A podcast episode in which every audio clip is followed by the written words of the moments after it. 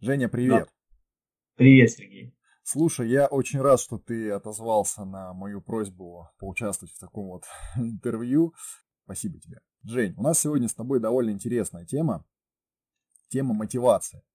Вот а, для того, чтобы мы в дальнейшем с тобой, так скажем, раскрыли этот вопрос более глубоко, давай разберемся, что такое мотивация и вообще как она влияет на жизнь и развитие человека. Вот твое мнение по этому поводу.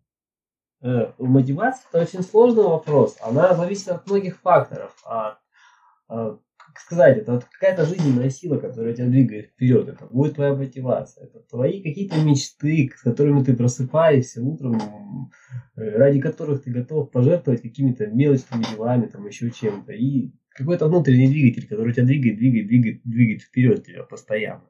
Э, который не дает тебе стать посредственностью. Движет тебя в направлении, в векторе непосредственности, то есть становления личности вперед к твоим мечтам, да, я не буду называть их цели, назову мечты, потому что цели, они меняются с течением времени, а мечты, они как были мечтами, так и остаются. Mm, круто, спасибо.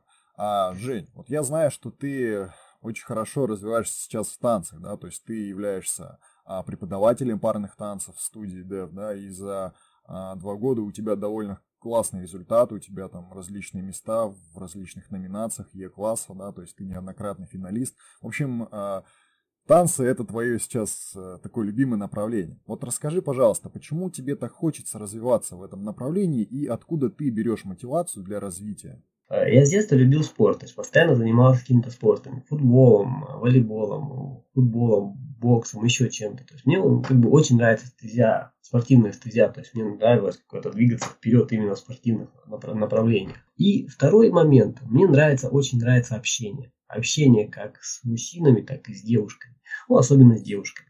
И совместив э, как бы два параметра, спортивную составляющую и общение, э, получилось вот, некоторый такой симбиоз, который получается парные танцы.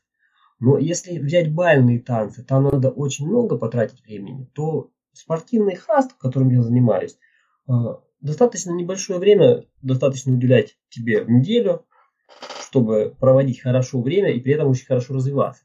И ты получаешь очень много общения с девушками и с парнями тоже. То есть, плюс еще очень хорошая составляющая, спортивная составляющая, то есть постоянные конкурсы и соревнования, которые позволяют тебе расти именно в этом направлении.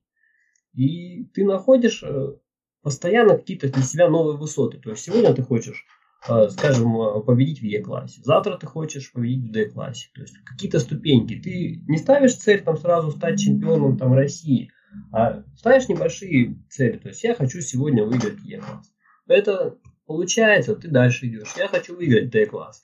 И постоянно-постоянно ты идешь вверх, и тебя как-то это мотивирует. То есть каждая достигнутая цель тебя сподвигает добиваться следующей цели.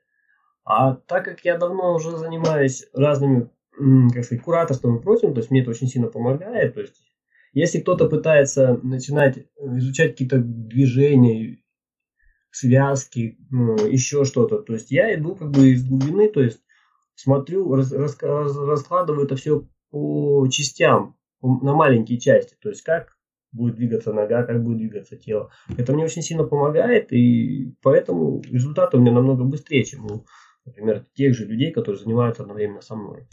Получается, что в твоем направлении тебя мотивируют именно вот такие вот своеобразные этапы, да, то есть ты постепенно растешь, увеличивая такую нагрузку, что ли, а вот эти свои показатели. То есть тебе сама по себе структура увеличения результата, да, то есть сначала один этап, потом второй, сначала Е-класс, потом еще какой-то там уровень, да, то есть повышение вот этого э, сложности, это для тебя и есть мотивация, верно? Тут видишь, тут несколько. Тут как бы получилось и то, что я э, взял те, то, то, где мне нравится, то есть спорт, да, нравится мне спортивный, плюс общение. То есть со само занятие мне доставляет удовольствие. То есть оно состоит из тех частей, которые мне вообще нравились по жизни на протяжении многих лет. То есть с первого класса по второй, то есть это общение постоянно и занятие спортом. То есть получились танцы. Плюс э, вот эта спортивная составляющая, которая, да, тоже мне. Ну, любой мужчина, как бы, э, чем мужчина намного отличается от женщин, это прежде всего вот именно каких-то побед. Маленьких, небольших, но постепенных, постепенных побед. То есть, и это тоже мотивирует каждая новая цель тебя мотивирует дальше, дальше, дальше, дальше постоянно. Хорошо. А, Жень, вот мы с тобой начинали свое развитие еще с проекта МЦПР, да, мы с тобой вместе его проходили, вот как-то вот с этого пошло, это было около двух или трех лет назад. А теперь же ты являешься куратором в этом проекте. Вот а, насколько я знаю, по своему опыту, по опыту ведения учеников и вообще проведения обучения, не все доходят до финала, не все проходят вот а, ту финальную черту, и многие сливаются. Ну, не многие, но сливаются. Так вот, расскажи, а как ты считаешь, почему пропадает мотивация? Знаешь, Сергей, тут э, дело, скорее всего, не в мотивации. Мотивация у людей есть. Каждый мужчина хочет э, быть с красивой девушкой. То есть она как есть, так она и есть. Она мотивация, она никуда не девалась. Тут на первую роль больше выходят страхи. Человек боится столкнуться со своими страхами. И тут на чашу э, весов, как получается, на, на, на, как сказать, ну как весы. С одной стороны мотивация быть успешным и нравится, а с другой стороны страхи. И вот если перевешивает мотивация, тогда человек идет дальше и добивается. И вот как раз э, задача саппорта увеличить эту мотивацию, чтобы человек преодолел страхи. Мотивация у человека слабенькая, то есть да, я вот вроде хочу, а не знаю, что как делать и как ее усилить. И вот задача как раз саппорта помочь усилить эту мотивацию, то есть помочь человеку объяснить, что это его, да, это его цель, что он мужик, что он имеет на это право, что да, иди. То есть тогда он увеличивает. И э, когда чаша мотивации пересиливает чашу страха, тогда человек идет и начинает добиваться результатов. Если это не получается, то он оказывается под властью страха. Мотивация и страх, то есть у них получается прямое друг на друга взаимодействие. Какой должен быть критический уровень мотивации для того, чтобы пересилить страх и наоборот? Ну, тут нету так, как такого критического уровня критического. Просто как бы, это небольшое просветление наступает, э, когда человек понимает, блин, ну, это же просто, просто страх. А у меня желание больше, я... Тут как бы понимаешь, тут нету такой четкой грани. Вот происходит какой-то момент, он, не знаю, какая-то черта, на которую ты приходишь, и вроде делаешь просто над собой усилия, делаешь шаг, и все, и, дальше уже потом летишь как на крылья. То есть у тебя все получается, все хорошо, все легко удается нельзя ее провести прям точную черту. Она у каждого человека она еще разная. Но ты можешь обозначить основные вот такие вот страхи, с которыми сталкивается человек? Не в плане вот э, проекта, да, о котором сейчас говорим, а в плане именно, ну, самих страхов. То есть какие страхи останавливают? Может быть, дашь пару советов, вот как вообще брать мотивацию откуда и как их преодолевать? Ну, самый простой страх, который у каждого присутствует, хоть даже ты э, занимаешься долго собой или еще продолжаешь заниматься, или только начинаешь какие-то путь на, на пути саморазвития, это что подумают о тебе другие. То есть он присутствует везде, то есть каждое действие ты начинаешь совершать, то есть а что подумают обо мне другие. У кого-то это сильнее, у кого-то это слабее развито. Как бороться с этим страхом? Ну, самый простой совет его просто записывать, следить за собой. То есть записываешь, что говорит твой внутренний голос. А потом его проговариваешь с кем-то, с другом или еще с кем-то. И самая лучшая победа над страхом – это твое окружение. Окружение, с которым ты вместе развиваешься, общаешься, которое помогает тебе. Это как двигатель вперед. Наверное, по моему мнению, это, наверное, самый лучший мотиватор. Это то, с кем ты общаешься. И они помогают преодолевать такие страхи. Второй страх – у меня ничего не получится, у меня ничего не выйдет. Тут тоже как бы он такой страх, с которым тоже легко бороться. Э, есть одно хорошее упражнение, когда человек загадывает, ну, пальцы и загадывает, угадал, не угадал. Вот. И когда ты начинаешь быстро это все делать, дела, уже делаешь на автомате. Он начинает исчезать этот страх. Потому что ты делаешь одно, второе, третье, четвертое дело, ты просто не, не, успеваешь задумываться, получится или не получится. Ты просто берешь и делаешь. Ну, у каждого тоже у человека разные страхи. Там надо отслеживать, что в голове Uh-huh. Вот у меня как бы вот эти были самые два основных. И я считаю, что у людей самые большие страхи, что во мне подумают, и у меня ничего не получится. Вот ага. так. Жень, понятно. А скажи, пожалуйста, как же вот все-таки их отследить, эти страхи? Потому что, ты знаешь, даже я на себе, на своем примере иногда сталкиваюсь с тем, что есть такой страх вот а, получения результата. Ну, то есть ты вот э, запланировал какую-то штуку, и осталось э, буквально там пару шагов, и начинается вот этот мандраж, когда ты понимаешь, блин, осталось чуть-чуть, и вроде хочется доделать, но как-то вот страшновато, потому что а вдруг получится? Самый простой, банальный пример – это записать на бумажке, угу. какой свой страх, и поговорить с тем, с любым человеком, который может поговорить, рассказать о своем страхе. Все, и просто взять и отследить его, этот страх. Ну, можно более углубиться в детали э, проработки страха, там, скажем, есть техники БССФ, знаменитая техника, с помощью которой можно прорабатывать страхи. Можно через трансовые техники прорабатывать страхи. Ну, есть экстремальные, конечно, методы работы со страхами, которые прям очень-очень-очень действуют. Это, скажем, какие-то экстремальные виды э, спорта. Э, когда ты доводишь себя, можно сказать, до предела, ну, на грани смертельной опасности. Это прыжки с тарзанки, скажем, или когда тебя закапывают под землю когда ну, ты практически оказываешься уже в одном шаге от смерти.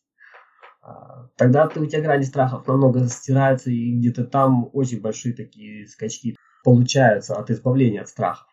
Да, мы не будем советовать как раз э, применять вот эти экстремальные шаги, да, для того, чтобы преодолеть страхи. Но как вариант для тех, кто прям хочет очень сильно избавиться от них, да, от этих страхов, и в принципе никакие варианты уже не помогают, то это будет довольно-таки прогрессивным движением вперед а, в отношении преодоления своих страхов.